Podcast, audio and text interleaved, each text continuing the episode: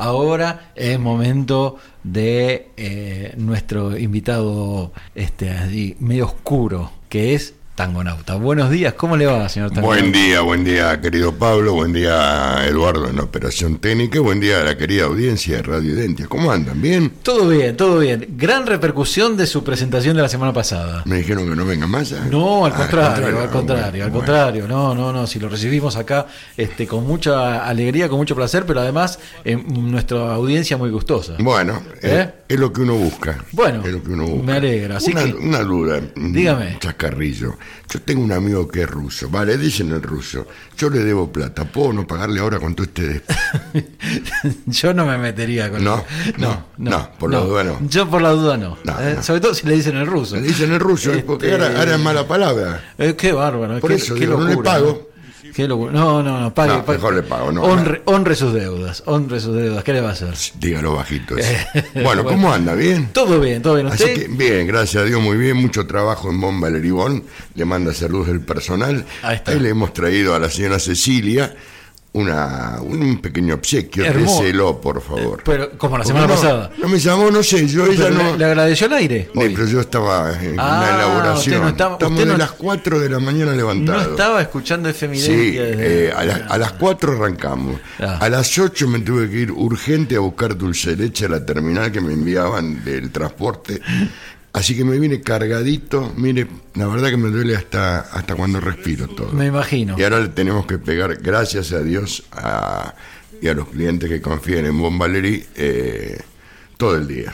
Y, y con la difusión que tiene ahora, no, en ahora este con momento, esto, ahora con esto. el chivazo que se acaba de mandar. del- y el chivo, ¿qué va a ser? Todo se apura. Le decía, eh, le- la semana pasada fui y le entregué este, a Cecilia los, eh, Bueno. su parte de los alfajores. Mira, Debo reconocer que alguno, este, Alguno se quedó. Alguno se quedó, que lo tengo, lo llevo incorporado. ¿Usted quiere que yo ahora le pase el detalle de lo que viene? No. No, no, no, no. Una no, bolsita. Hay una bolsita. una Bueno, bolsita. eh, bueno, eh, ¿qué nos trajo para esta semana, Hoy señor Hice un, per- hice una- un adelanto la semana pasada que íbamos a hablar del hombre del bandoneón blanco y de un eximio guitarrista de Salto, República Oriental de Uruguay, hoy radicado en la Argentina.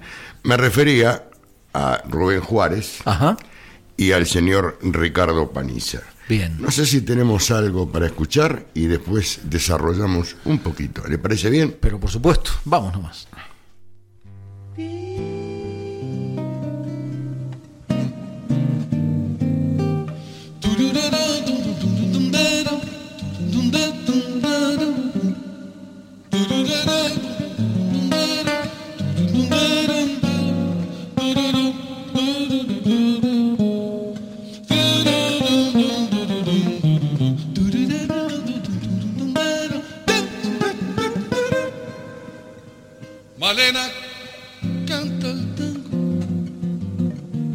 Como ninguna y en cada verso pone su corazón.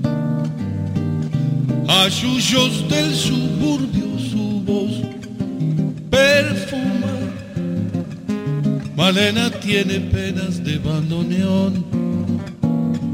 Quizás allá en la infancia su voz de alondra toma ese tono oscuro de callejón o acaso aquel romance que solo nombra cuando se pone triste con el alcohol. Malena canta el tango con voz de sombra. Malena tiene penas de abandono.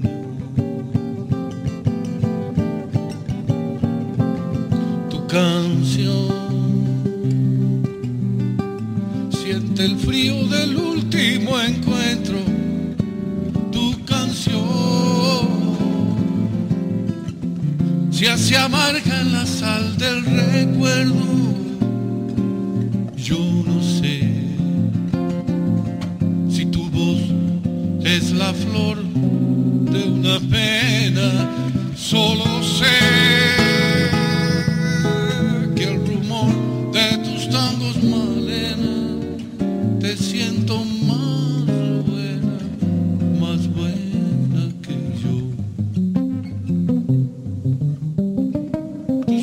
son oscuros como el olvido,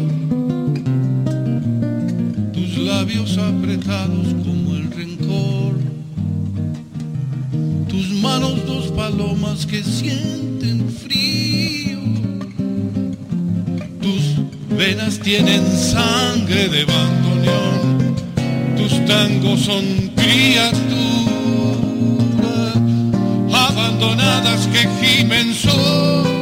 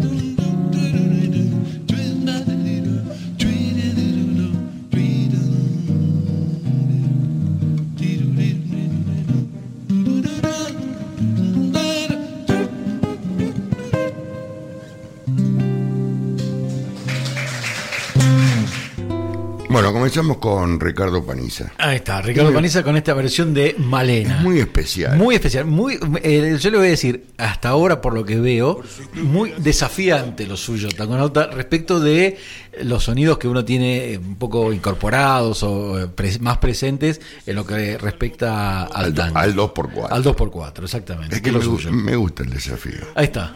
Bueno. Y quiero compartirlo, eh, no que me den la razón, eh, porque si no- no sería válido. Quiero hablar de Ricardo. Ricardo, nacido en Salto, República Oriental del Uruguay, en 1980 él se va a Brasil, donde lógicamente mama toda esa música que él después la traslada a sus Claro, obras. y que se nota en esta versión. No, se nota. Y en 1990 él vuelve, vuelve a Paraná, Entre Ríos, y forma un grupo La Marabunta. Con, eh, inclusive ahí se contacta con Luis Salinas. Mire usted, conozco la marabunta. Bueno. No, no, ten- no tenía los integrantes, el vago en particular. Aparte ha tocado, ha con, con todos y ha acompañado a todos. Y yo Ajá. creo que es, es un juglar. Es un juglar. En cualquier época, en cualquier eh, época del- de los tiempos del planeta, este hombre para mí encaja. Porque es un juglar. Es algo completamente distinto. Quizás sea un payador peregrino o un gitano errante, dele el nombre que usted quiera. Pero para mí es un juglar. Y tiene una gran virtud, porque yo eh, profeso una amistad con él. Eh, él está radicado en Villa Ángela, Chaco, como ya le había comentado, creo que anteriormente. El otro día, sí. Y él le pone la misma fuerza, la misma impronta, el mismo respeto a la gente, ya sea en, un, en una sala, en un concierto eh, o en una En el asado. en el asado. De amigos. A tal punto, yo creo que se lo comenté fuera del aire, esa noche que estábamos en, en lo de Renato Giacomel, un negocio de, de campo en Villa Ángela, él tenía que ir a Resistencia. Le digo, che, Ricardo, está muy jugado. Espera un cachito. Dice, llamó y dice, estoy difónico, voy a ir un poquito más tarde.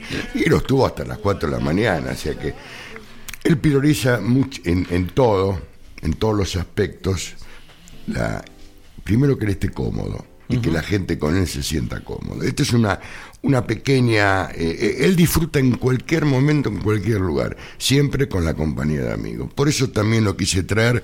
Eh, sé que hay gente que dice, ¿quién es? No, se conoce. ¿Y por qué en samba? Es un estilo. Es un estilo. Es ahora, a mí me gusta cómo cuando cambia el estilo, porque arranca como una samba, en samba, y después sí va a un ritmo de tango, quizás... Claro, en- es es una samba con ese. claro, una samba con ese. Así que espero que, que les haya Bueno, gustado. acá, acá me dice Graciela este, que le encantó esta versión. Bueno, Eh, me estaba llegando vamos, Graciela, gracias. Un alfajor de regalo de bomba, Leribón. Este, y bueno, ¿qué más? Y bueno, y si tenemos algo más de Rubén Juárez, hay, hay uno que está en, a dúo, ¿no es cierto? Eh, si usted lo pone bajito y me, y me da lugar a hablar, lo compartimos. ¿Le parece, maestro? Cierra los ojos al aroma de una rosa. mientras mi alma te cuenta cosas. Podemos hablar de, del maestro, Ajá. de Rubén Juárez. Creo que es Cuenta conmigo, ¿no es Cuenta cierto? conmigo, Este tema es un sí. bolero de clásico, bolero de Chico Novarro, si mal no recuerdo. Eduardo hoy vio que no arreglamos nada previamente. Así- lo miro porque él sabe mucho de música. Y hablar de Juárez, a mi criterio, es la leyenda del tango. Hay un antes del tango y un después de Rubén Juárez. Para mí, Ajá. para Tangonauta. Es compositor, autor, artista, intérprete y en mayúsculas. Y es uno de los pocos, si no, eh, le diría el único, que interpreta, canta tocando el bandoneón. Fue ahijado de Pichuco, Fue hijado de Pichuco. fue ahijado, de- ahijado musical de, Pichuco, de eh, Pichuco. A los seis años lo, lo llevan a estudiar con Domingo Fava y el maestro Fava le, le hace una interpretación de quejas de bandoneón en acordeón y en bandoneón. Y le pregunta, ¿a vos qué te gusta, pibe? Bandoneón. Seis años, era un, un eximio. Él debutó a los nueve. A los nueve años ya estaba, estaba con su bandoneón. Y hay cosas de Juárez que formó un grupo de rock, los Tamis, en su momento, Ajá. era muy joven, pero hay algo de él que a mí me, me llama la atención. Es conocedor del misterio del bandoneón, porque el bandoneón es un misterio. Sí. La interpretar el bandoneón ya es algo maravilloso. Y por los por los por el preséculo secularum, él sabe los misterios del bandoneón. Tiene una síntesis tan maravillosa y una interpretación tan maravillosa y la impronta que él le, le pone, aparte una de las características, cabrón como pocos. Mire, yo en Rafaela estaba, yo vivía en Rafaela, que yo le había comentado, había hecho periodismo allí y locución, y un día tocaba Rubén. Yo no lo conocía, no tenía el gusto. Mi compañero, que le mando un saludo, que está en Santiago de Chile, Juan José de Alessandro, me dice, vení que te presento al negro. Muy amigo, estuvimos charlando. Entonces se acerca un político de, de la zona para la foto. Le dice, no, un momentito, primero están mis amigos, después lo voy a atender a usted. Yo me quedé, cabrón. Y le digo, ¿por qué después, fuera de la, digamos, en el momento tuvimos la oportunidad de conversar en privado? Dice, porque me revientan que vengan para la foto. Si viene una criatura, cualquiera, pero esto, esto que esperen. Fue algo que me, me Por eso digo que es un tipo muy cabrón. Eh, hay algo que me gustaría, estoy medio jugado con el No, no, no, tiempo. dele- Ah, de- tenemos de- tiempo. Tenemos un, tres minutos. Tenemos tiempo. Les recomiendo un documental. Si usted Sí, me sí. espera un segundo. Pero cómo no, dígame, déjeme bien el nombre así después cuando, Ya, cuando ya compartimos, porque ustedes saben, este eh, después el audio de lo que nos cuenta Tangonauta va a nuestras redes de YouTube y Spotify, así que cuando ponemos ahí el audio también ponemos la recomendación de este documental que me va a decir ahora. Quería comentarle algo que se me pasó en la emoción de hablar de Rubén. Eh, cuando él comienza, la dictadura, en ese momento imperante, recelaba de la cultura y de la nueva identidad. Y también fue resistido. Pero hay algo que se llama, que es una obra de arte, es un documental, Álbum Blanco en Tiempo Negro. El álbum blanco de Rubén Juárez es un, una- la última grabación que él hizo la en un estudio y esto se ensambla después con un trabajo excepcional, pero es maravilloso, de Carlos Varela, un documental que narra toda esa obra de Rubén Juárez arriba de ese escenario, con una serie de temas. Otra de las cosas que Rubén tenía, él interpretaba, hacía debutar un tema, no es que interpretaba temas de otros cantantes, que es muy común porque son éxitos, están en boga, entonces es más fácil que un cantante interprete un tema conocido, no, él eh, interpretaba temas inéditos que lógicamente con el poco correr del tiempo se transformaban en obras maestras. Pero yo les recomiendo, por favor, lo van a encontrar en YouTube, el álbum eh, Blanco en Tiempo Negro. ¿Y por qué en Tiempo Negro? Mm, Porque se asocia el álbum. El álbum, el- digamos, este documental fue, creo que siete o ocho años después de la trágica semana del 2001-2002. Y todo el ensamble de los temas, más las eh, explicaciones, las visitas, los artistas, los maestros que hablaron sobre esto, eh, tiene mucho que ver una cosa con la otra. Es imperdible. Bien. Por favor, álbum blanco en tiempo negro. Eh, muestra la trastienda del último disco que grabó en un estudio Rubén Juárez. ¿Y álbum blanco tiene algo que ver, alguna referencia a los Tiene una referencia al bandoneón que él utilizaba. Ah. Pero ya en ese momento estaba con un bandoneón de otro color. Ahí va. Pero el álbum blanco es algo. No, no, yo ayer, eh, a- anteayer que vi el documental, en un momento se me caían las ¿Y lágrimas. dónde lo, lo- YouTube. En YouTube. En YouTube lo puede encontrar, Perfecto. pero una hora, no sé si usted, Eduardo, lo, lo pudo observar o ver ese documental. Uh, véalo, una hora cuarenta, imperdible, porque hace, un- hace una, una, una, una simbiosis de las interpretaciones, de los temas, eh, de los poetas, de los artistas que acompañaban, porque ese disco se hace gracias al esfuerzo de todos ese documental, primero el, el grabado en sí, se pudo grabar gracias al esfuerzo de todos. ¿eh? Y después, bueno, el, el ensamble del documental, inclusive muestra eh, en ese documental, bueno, más no lo puedo contar porque... Déjeme si verlo. Me voy de tiempo. Deja- Me voy de tiempo y, y sigamos escuchando al maestro. Si hay algo más, tenemos una interpretación en chamamé, puede ser. Está ahí, kilómetro 11. Vamos con el, el himno nacional del chamamé por Rubén Juárez, Ricardo Paniza. Bien,